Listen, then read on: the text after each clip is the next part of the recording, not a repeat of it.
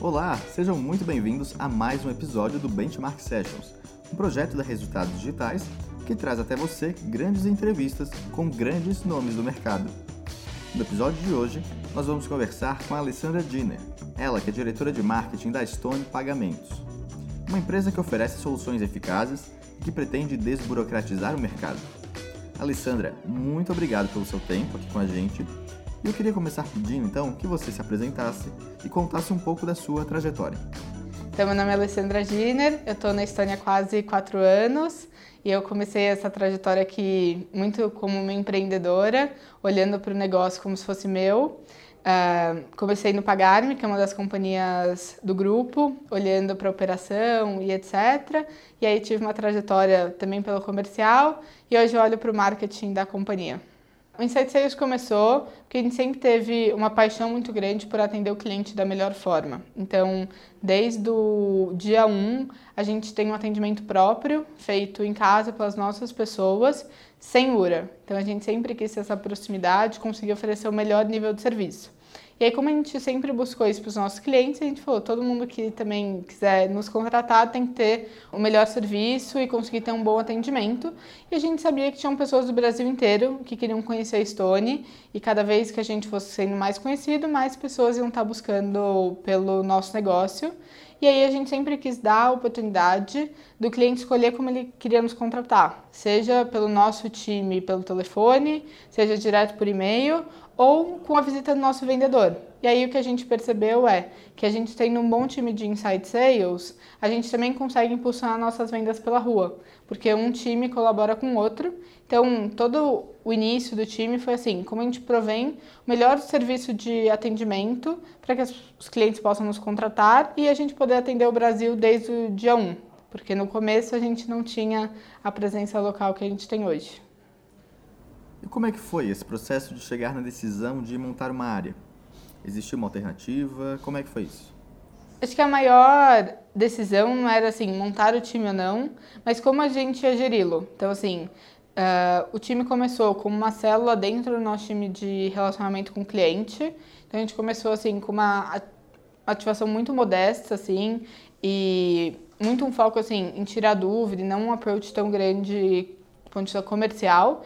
E a gente refletiu várias vezes assim, onde que esse time tem que estar? É direto no comercial, é junto com a operação. Então, assim, foi muito uma conversa para encontrar as pessoas certas, porque a gente sempre teve um approach de venda mais consultivo do que aquela questão de ficar vendendo produto pelo produto. Então, de entender o cliente, a gente tinha uma dificuldade de conseguir fazer isso pelo telefone ou até por e-mail ou chat, porque presencialmente você tem a capacidade de entender o lojista e estar tá muito mais próximo dele. E aí acho que a grande virada de jogo foi quando a gente repensou e falou assim, ah, vamos criar um time que assim é dedicado de inside sales do que ser uma célula dentro de um time que tem outras prioridades. E aí depois que a gente fez isso, a gente viu o potencial que aquilo tinha de crescimento. E aí os processos foram desenhados? Isso. Então assim, os processos eles começaram a ser desenhados assim quando a gente não tinha uma presença local tão forte. E aí era muito assim a gente conseguindo atender Brasil e todo mundo que vinha até a gente. À medida que a nossa estratégia de venda presencial foi crescendo a gente teve que ir reajustando esses processos até a entrada também da integração com marketing que antes o time ele tinha um approach muito passivo. Então quem ligava eles atendiam, mas eles não buscavam que mais gente ligasse ou que mais gente entrasse no site para a gente conseguir ter uma capilaridade maior. Então, acho foram três fases. Primeiro, montar o time, construir processos básicos, um time de insight sales, de vendas. Depois, a integração com o nosso time de venda presencial, para a gente conseguir entender qual é o melhor time para atender cada cliente. E depois, o momento de integração com o marketing, para a gente conseguir trazer mais clientes para esse time e para a companhia como um todo.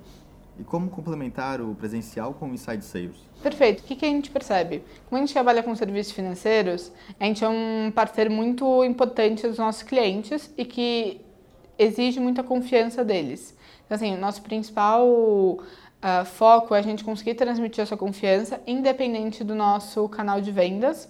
E a gente sempre tenta fazer isso mostrando, assim, todas as regulamentações que a gente tem, nosso papel próximo com o Banco Central e etc.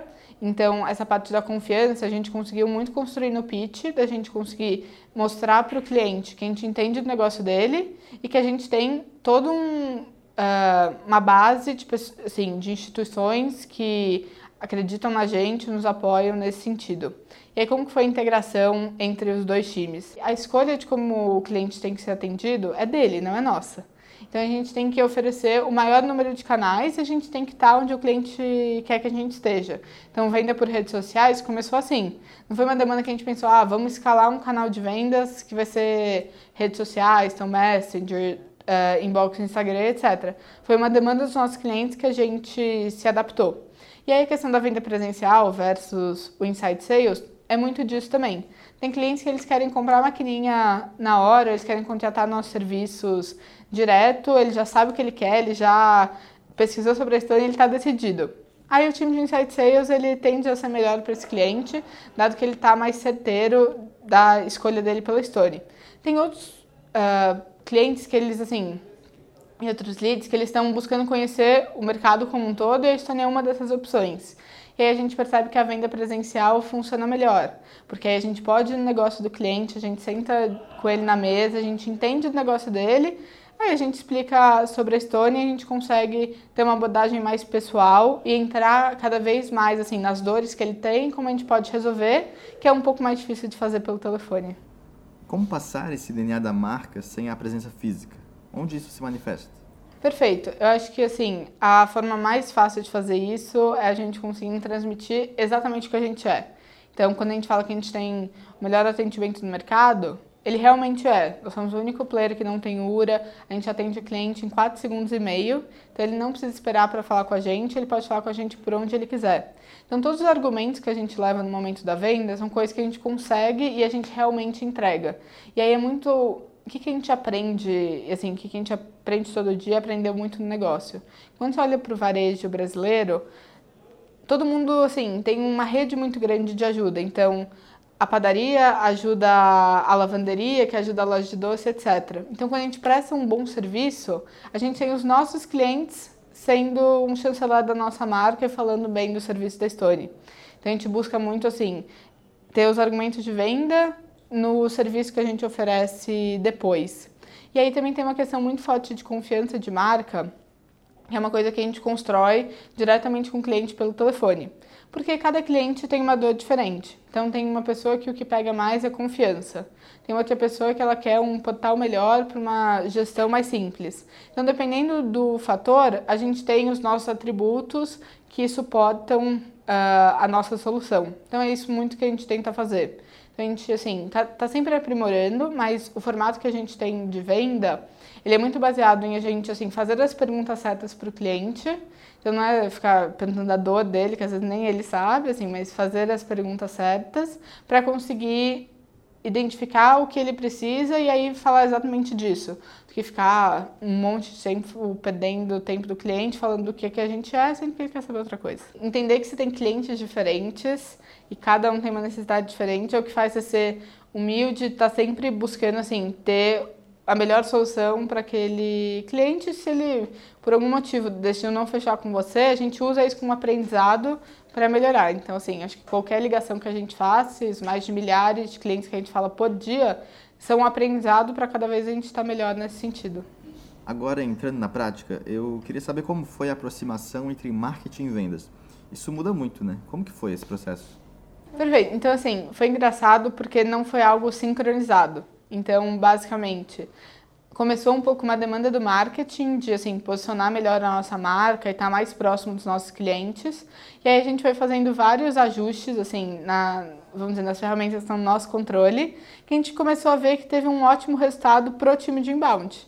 E a gente começou a falar assim, a gente tem que olhar para as metas do marketing, assim, para o resultado que a gente traz, como uma junção entre o que a gente pode melhorar para o time de inside sales e também, assim, do ponto mais macro, com uma marca para fora e etc. Então começou com a iniciativa de, tipo, ah, vamos mudar o site. Aí quando a gente mudou o site, a gente fez algumas melhorias em SEO, bombou em site sales. A gente percebeu, nossa, então por que, que eu não invisto mais uh, nesse tipo de iniciativa? Ou por que, que eu não começo a fazer uma mídia paga mais direcionada para conversão, para trazer mais clientes para esse time? Então foi um pouco, assim, começou de uma forma mais orgânica, até o momento que a gente sentou e aí falou assim, hoje como o time de Insight Sales trabalha, o que o marketing pode ajudar e como a gente usa o Insight Sales como uma alavanca para a gente converter mais. Então foi assim, depois a gente teve esse papo e aí a partir disso a gente trabalha assim, junto, a gente alinha a meta mês a mês, e a gente tem um acompanhamento diário de o quanto a gente está trazendo de leads, o quanto está convertendo, como está a qualificação. E aí toda semana a gente bate e vê o que a gente pode melhorar. E aí os times, assim, eles sentam quase lado a lado para a gente ter essa interação.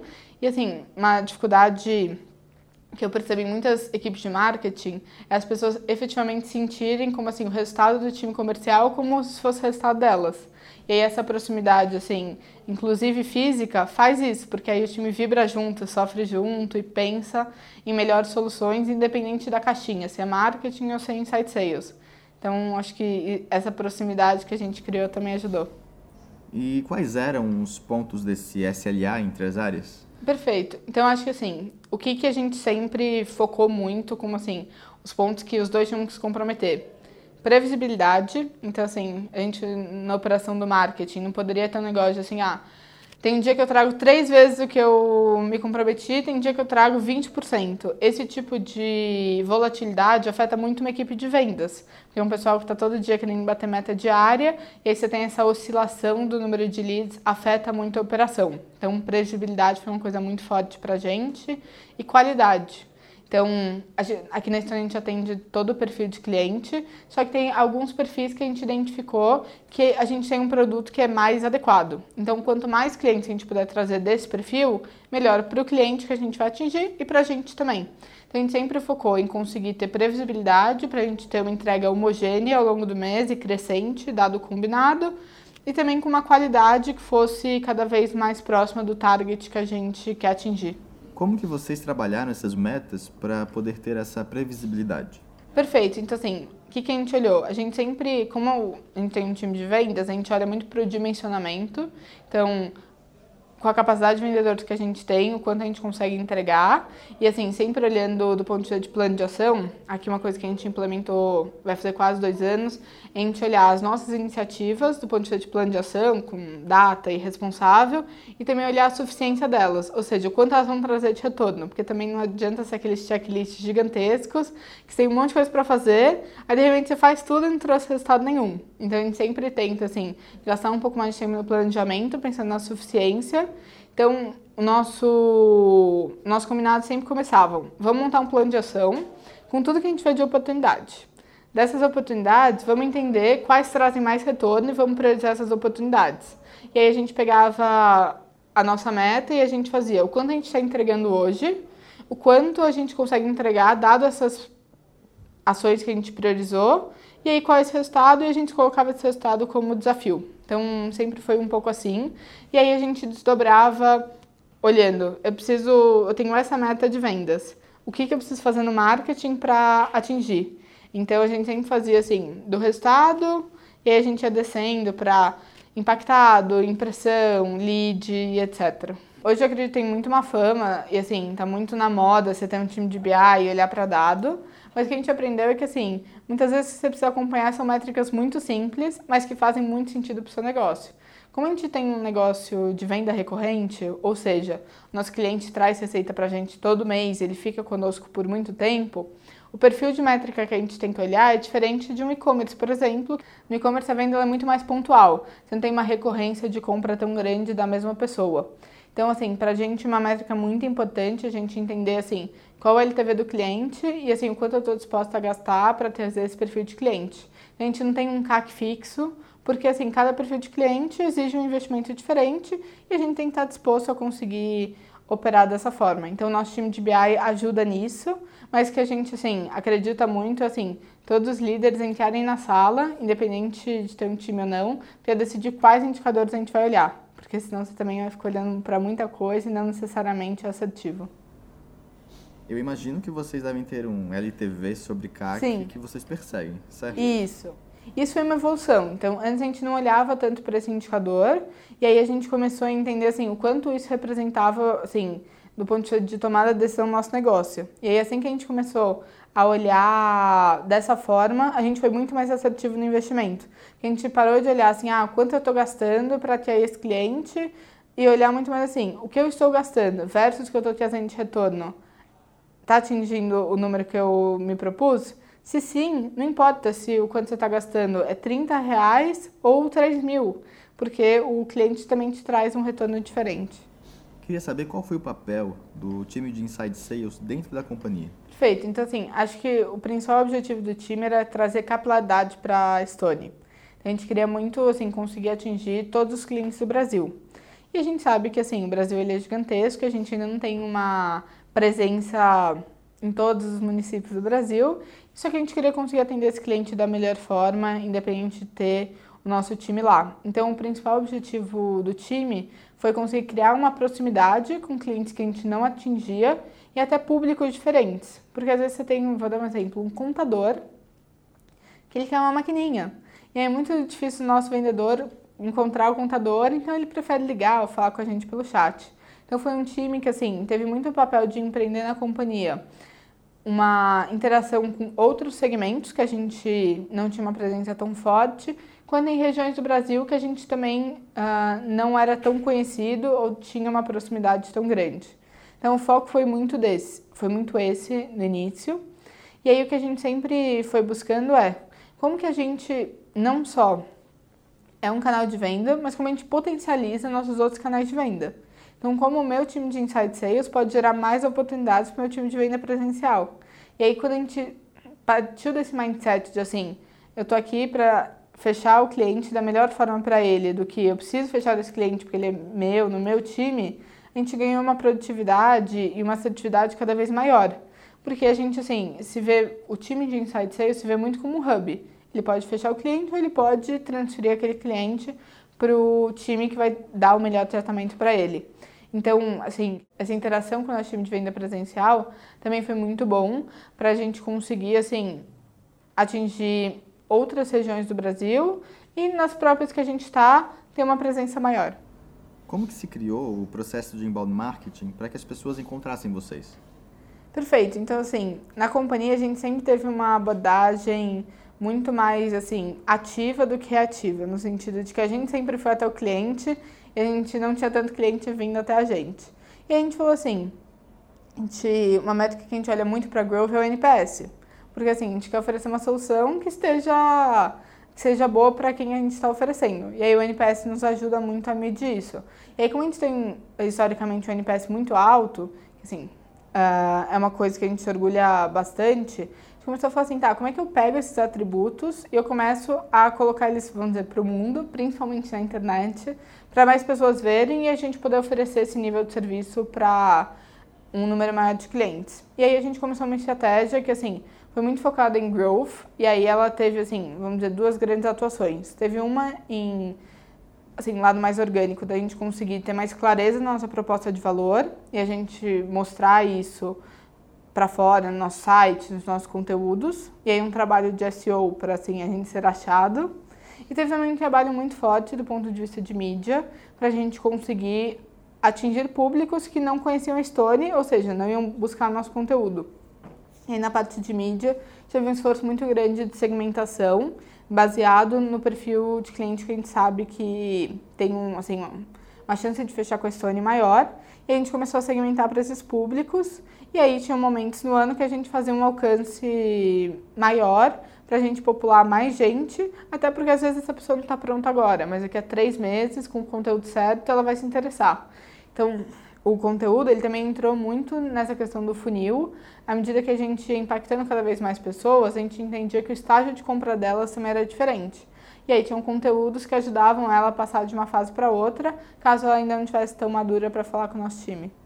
E todo mundo cai no mesmo funil? Não.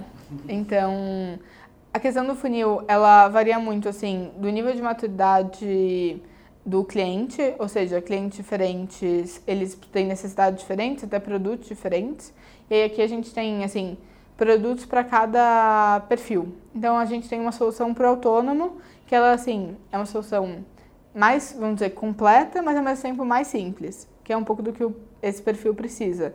E a gente tem soluções mais customizáveis para lojas um pouco maiores, que têm necessidades mais amplas. Então, dependendo do perfil, é direcionado para funis diferentes até para times diferentes. E aí toda essa divisão a gente faz muito porque a gente entende que a forma de a gente ganhar o cliente é entendendo sobre ele. Então tem um estudo muito grande, assim, treinamentos que a gente provém para o time sobre quem é o cliente. Muito mais do que assim, só o que é a nossa solução.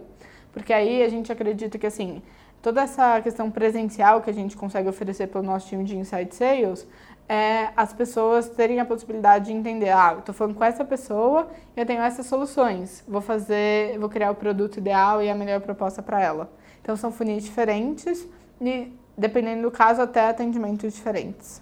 Queria saber como que foi o desafio de ganhar escala nesse processo, achar uma oportunidade e fazer essa curva exponencial muito rápido. Exato. Então aqui assim, acho que ano passado foi um ano super importante para a gente nesse sentido porque que, que a gente acredita?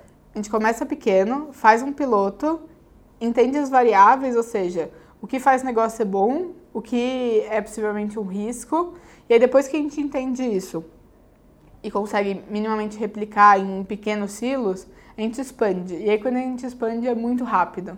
O nosso desafio, assim, no começo do ano passado, foi entender o que, que funciona e o que, que não funciona. E aí a gente aprendeu várias coisas nesse processo.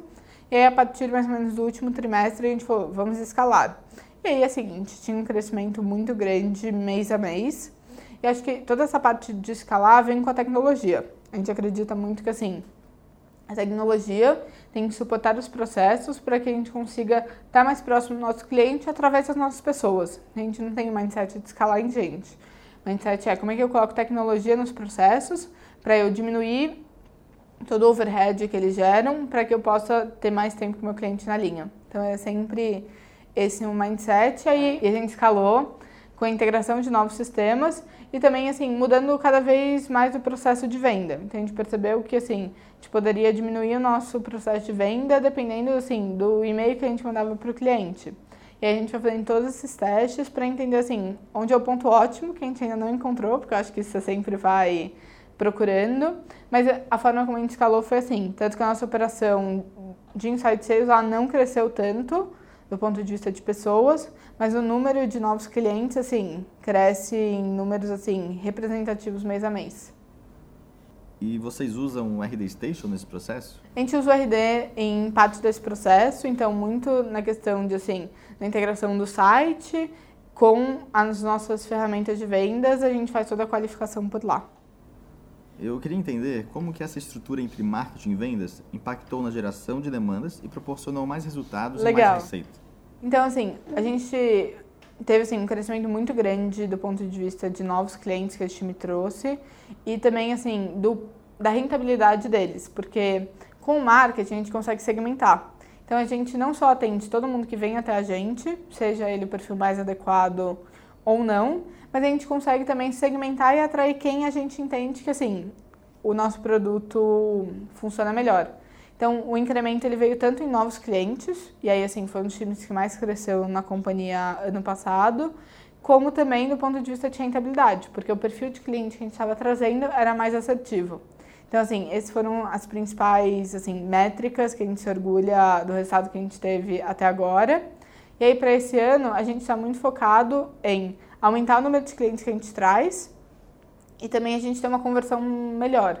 Então, assim, de todo mundo que eu falo, eu consigo converter mais clientes para otimizar meu investimento. Então, assim, a gente tem uma visão do funil e aí a gente olha tanto o número absoluto quanto as conversões entre eles. E aí uma coisa que normalmente as pessoas não olham, mas que para a gente é muito importante, é os motivos pelo qual a pessoa não fecha. Porque isso é o que é o insumo para a gente melhorar. Porque se só vê o número e se você está batendo a meta, você fala, ah, tá tudo certo, porque o que eu me propus eu estou atingindo. Mas a gente tem, assim, uma visão muito crítica para falar assim, eu estou atingindo, sabe, 40% de todo mundo que eu estou impactando. E os outros 60%, o que acontecem com eles? E aí a gente faz, assim, uma análise muito aprofundada, assim, um drill down de por que ele não fecha ou por que a gente impactou esse cliente. Então, assim, as métricas de, assim, não conversão são tão importantes quanto as de conversão em si. E a gente, assim, olha como principal indicador a LTV sobre CAC. E como nosso negócio é recorrente, a gente pode ter um CAC maior a depender do cliente, dado a receita que ele vai gerar para a gente. Então, essa é uma métrica que, assim, é muito importante. E, assim, no acompanhamento mensal, a gente olha muito para entrega, ou seja, quantos clientes a gente está trazendo, a qualificação deles, ou seja, se é dentro do padrão que a gente esperava ou não, e o número de leads. Acho que essas são as principais métricas. E existe algum processo oficializado para entender esses motivos de loss? Sim, então a gente, assim, acredita muito em especialização. Então, a gente tem parte do time que se dedica a entender esses problemas e tem a meta de melhorá-los cada vez mais. Mas, assim, a liderança se reúne, assim, periodicamente para sentar, entender e falar, perfeito, esses são os motivos. Quais são os planos de ação propostos, como que a gente ajuda ou, assim, como que a gente mensura esse resultado melhorou. E aí isso é oficial. O time de vendas traz muito desses inputs, porque eles que preenchem, e assim, uma coisa que eu aprendi com dados. O dado é muito importante, mas você garantir que ele é confiável é mais ainda. Porque assim, se olhar um dado que você não sabe de onde ele veio, como a pessoa preencheu, qual foi o critério, ele não tem valor nenhum. Então, isso ser uma responsabilidade do time de vendas faz com que eles tenham que ter um cuidado muito grande com como essa informação está sendo coletada, para todo mundo poder acreditar nela. E aí a gente cria plano de ação entre os times. Então, assim, é sempre uma meta combinada. E tem sempre uh, uma sobreposição entre o que o time de marketing é responsável e o time de insight sales. E aí tem vezes que não é nenhum dos nossos times que tem que resolver, é o time de tecnologia. Aí a gente vai, traz essas pessoas para as reuniões e junto para os combinados.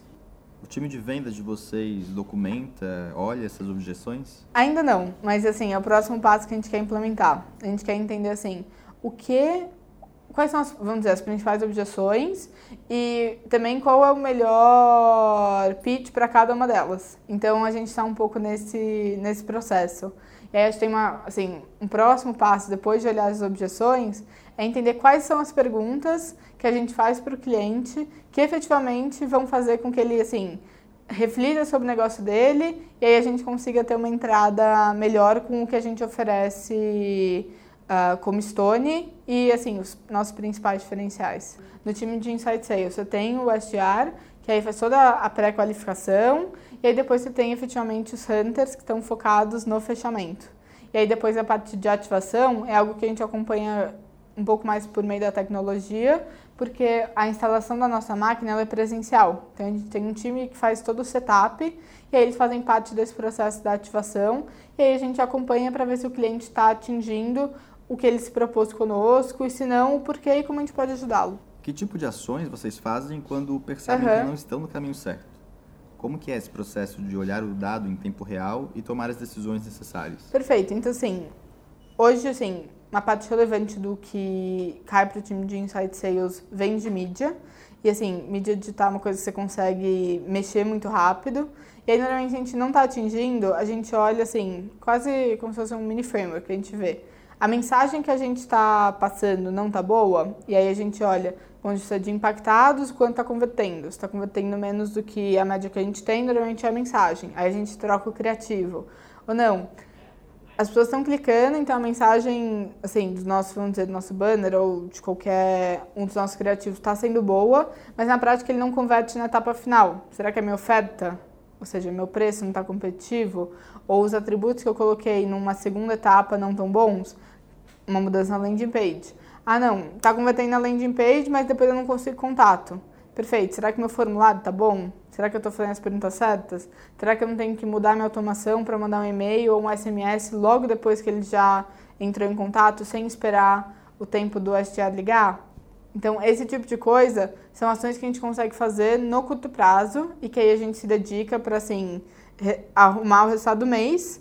E aí tem ações uh, de mais longo prazo, que é a gente diversificar os canais de mídia, a gente criar conteúdos diferentes, a gente trabalhar as alavancas de SEO, a gente melhorar o treinamento do time para uma maior conversão e etc. E a gente vive esse mindset diariamente. E quando você está sempre nesse estado de assim, eu sempre posso melhorar, você vira criativo. Então, cada pessoa tem uma ideia diferente, e aí você busca estudo, você busca benchmarks, você, assim, dá um jeito de chegar lá. Então, é uma coisa que, assim, a gente sempre se desafia, e as nossas metas também contemplam isso. Bom, Alessandra, indo mais para o final da nossa conversa, como é que vocês retêm os clientes depois da venda? Qual que é a responsabilidade do marketing em aplicar o discurso de venda na prática? Legal, então assim, o que, que a gente acredita? Que o serviço é uma forma da gente conseguir assim, criar um grande diferencial. Porque com o melhor serviço, a gente poupa tempo do nosso cliente com coisas que ele não deveria se preocupar. Ou seja, conciliação de vendas, gestão e etc. A vida dele deveria ser muito mais fluida nesse sentido. Então, essa é a nossa principal missão: entregar produtos que vão melhorar a gestão e também vão ajudá-lo a crescer mais. E aí, quando você faz essas duas etapas, você na prática está dando mais tempo para aquele dono de negócio conseguir se dedicar a expandir o negócio dele ou melhorá-lo da forma como for mais pertinente. Porque a gente também não acredita que a gente sabe mais do negócio do nosso cliente do que ele mesmo. Então, nosso objetivo é muito dar esse apoio. E como a gente faz isso? A gente tem nosso time que presencial, então nossos vendedores que independente deles venderem para aquele cliente ou não, eles estão lá dando suporte. E aí é muito uma questão de assim, consultoria, entender o problema do cliente e aí como a gente pode ajudar e às vezes a solução não é a Stone. É uma outra coisa que a gente indica, e etc. E às vezes é um processo, que ele não precisa contratar ninguém, ele só precisa mudar. Tem a questão do atendimento, da gente ter o atendimento mais rápido no mercado. Então, isso é uma coisa assim que gera uma satisfação enorme, porque você tem um problema, você liga para a Stone, 90% dos casos se resolve na mesma ligação. Então, você demorou 4 segundos para ser atendido, normalmente mais em 2 minutos resolveu seu problema. Então, tem aquele negócio de ser transferido, ter URA, ter protocolo. Aqui isso não existe. E também tem uma questão muito forte do ponto de vista de tecnologia. A gente acredita que uma grande forma de reter nossos clientes é criando produtos que efetivamente resolvem uma necessidade deles. Então, o foco são sempre nesses três pilares: é a distribuição, então a gente está próximo, o atendimento, de assim, oferecer algo rápido que poupa tempo, e a tecnologia, de estar sempre inovando e permitindo que o cliente use mais produtos da Stone para gerenciar o negócio dele. E aí, a gente, o que, que a gente faz? Como que a gente gera maior assertividade nessas visitas, nessas interações? Tecnologia. E aí a gente usa muito nossos dados. Então, todo, tudo que a gente tem de base, uh, relacional, todas as interações que a gente tem com o cliente, gente usa isso como insumo para ter uma melhor decisão e uma melhor ação com cada cliente. Então, a nossa perspectiva é muito individualizada. Normalmente, quando você vê empresas de tecnologia, você não tem essa individualização do cliente, você acaba olhando sempre para um tier, ou para uma base, ou para um segmento. Então, a gente assim, busca conseguir ter essa perspectiva individual, ou seja, cada cliente é diferente, tem uma necessidade diferente, mas usando as mesmas ferramentas ponto de tecnologia para gerar esse nível de performance. Então tem muita integração entre o que acontece presencialmente ou numa ligação com os dados que a gente consegue coletar para chegar no melhor número. O marketing atua nessa conexão com o consultor que vai até o cliente com uma ação?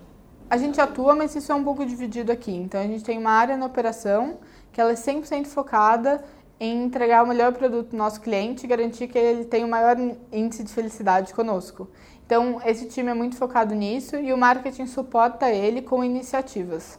Ou seja, ah, a gente precisa fazer, assim, criar uma nova oferta porque a gente identificou que esse perfil tem uma necessidade e a gente já tem um produto, mas ele não tem uma entrada tão boa porque ele não está empacotado. O marketing entra nessa iniciativa para criar a oferta. Então, é muito assim que a gente trabalha. Então a gente assim busca criar vídeos interativos. E a gente assim tem tanto uma parte mais hands-on do ponto de vista de produto, então ter as principais dúvidas esclarecidas, mas a gente também entende muito que assim uma parte muito legal de você empreender, se você é um dono de negócio, também precisa se inspirar em outros negócios. A gente tem muita iniciativa assim onde a gente mostra uh, outros negócios bem sucedidos e assim como as pessoas gerem aqueles empreendimentos para a pessoa poder se inspirar e ver o que daquilo ela pode aprender e aplicar na realidade dela. E a Stone possui algum time de product marketing? Na companhia que a gente tem, você ficar setorizando as coisas, principalmente numa área como marketing, que é nova aqui dentro, não é a melhor coisa do mundo. Então a gente assim tem pontos focais, mas sempre que a gente vai desenhar algum produto ou pensar em alguma oferta, a gente junta o time e as pessoas que podem agregar, obviamente, pensam juntas porque você tem muito assim conhecimento do negócio espalhado pela companhia e não necessariamente a pessoa tem um skill de marketing, mas aquele conhecimento pode ser muito bem utilizado com o skill técnico que o nosso time tem. Então, assim, a gente acredita muito em não operar em silos. Então, marketing não pode ser um silo na companhia. E aí a gente tem, assim, uma... Esse é um esforço diário de conseguir trazer as pessoas certas, porque também não adianta ficar perguntando opinião para todo mundo, que aí você descobre um monte de informação e você não usa nenhuma delas porque não está bem consolidado no framework que você precisa. Então a gente assim, acredita em o marketing ser o facilitador e trazer todas as pessoas que têm algo a agregar para a gente chegar no produto final que é bom para a empresa. Alessandra, muito obrigado pelo seu tempo e por compartilhar essas informações com a gente. Acho que ficou bastante claro o quanto vocês priorizam o excelente atendimento ao cliente e o quanto isso realmente faz a diferença. Para você que nos escuta, o nosso muito obrigado e fique ligado nos próximos episódios do Benchmark Sessions.